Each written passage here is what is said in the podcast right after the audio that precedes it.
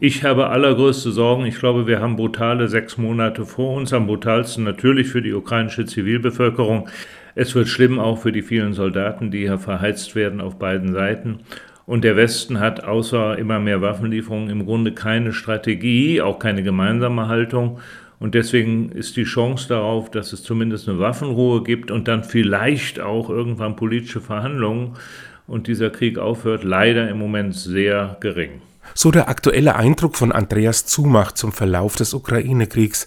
Zumach war 32 Jahre lang Korrespondent in Genf zur UNO und zur Schweiz, hat mehrere Jahre für die Aktion Sühnezeichen gearbeitet und ist aktuell als freier Journalist in Berlin tätig. Sicherheitspolitische Themen sind eine seiner Schwerpunkte. Als jemand, der sich mit der Einordnung von kriegerischen Auseinandersetzungen in größere Zusammenhänge befasst, kann er sagen, dass der Ukraine-Krieg anders ist als andere. Zum einen ist es der erste große und lange Krieg auf dem europäischen Kontinent seit Ende des sogenannten Kalten Krieges. Und das Zweite ist, äh, was jetzt die relativ hohe Zustimmung, auch gerade unter jungen Leuten, auch für Waffenlieferungen betrifft, das muss uns klar sein. Die Generation, die jetzt maximal 25 Jahre alt ist, für die ist das der erste Krieg. Das ist der erste Krieg, den sie bewusst erleben und der nun auch ausgerechnet in, sehr in unserer Nähe. Das erklärt auch oft die emotionale Zustimmung für Waffenlieferungen, selbst von Menschen, die sagen, wir sind eigentlich Pazifisten, aber es gibt doch keine andere Möglichkeit und deswegen mit großen Bauchschmerzen. Zumach allerdings begrüßt die bisherige Zurückhaltung der Bundesregierung bei der Lieferung sogenannter schwerer Waffensysteme. Seines Erachtens müsste viel mehr Energie in die Ermöglichung von Friedensverhandlungen gesteckt werden. Aber dazu braucht es noch mehr Druck auch von außen, von China auf Russland, auch von anderen großen Ländern des Südens, die zunehmend unter der Verschärfung der Krisen, Ernährung, ähm, Hunger, äh, Energiepreise leiden, Druck auf äh, auch Putin, diesen Krieg zu beenden. Und es braucht auch schon einen Druck des Westens auf Zelensky zu sagen, du musst an den Verhandlungstisch. Der Journalist erlebt auch hautnah das Dilemma,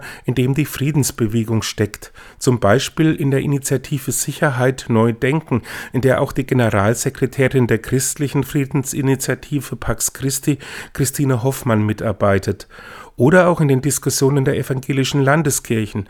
Da seien viele der Meinung, man müsse von den äh, bisherigen Leitlinien, also der Denkschrift der EKD von 2007, äh, zurückweichen, was ich für völlig falsch halte.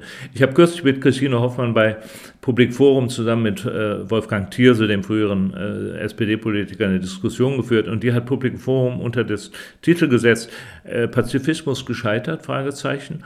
Und ich habe in meinem ersten Beitrag gesagt, wie kann man sowas überhaupt sagen? Pazifistische Politik hat es noch nie ernsthaft gegeben, deswegen kann man auch nicht sagen, dass sie gescheitert ist. Doch Zumach sagt auch, dass es sehr naiv wäre, jetzt mit pazifistischen Methoden auf die Aggression Russlands zu reagieren.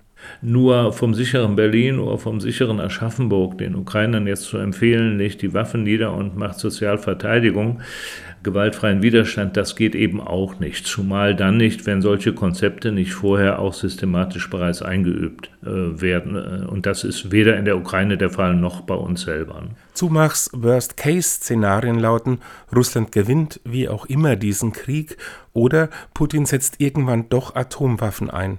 Deswegen lautet sein dringender Appell, äh, Deutschland wäre gut beraten, Anstöße zu geben innerhalb des westlichen Bündnisses äh, hin zu einem Verhandlungsansatz.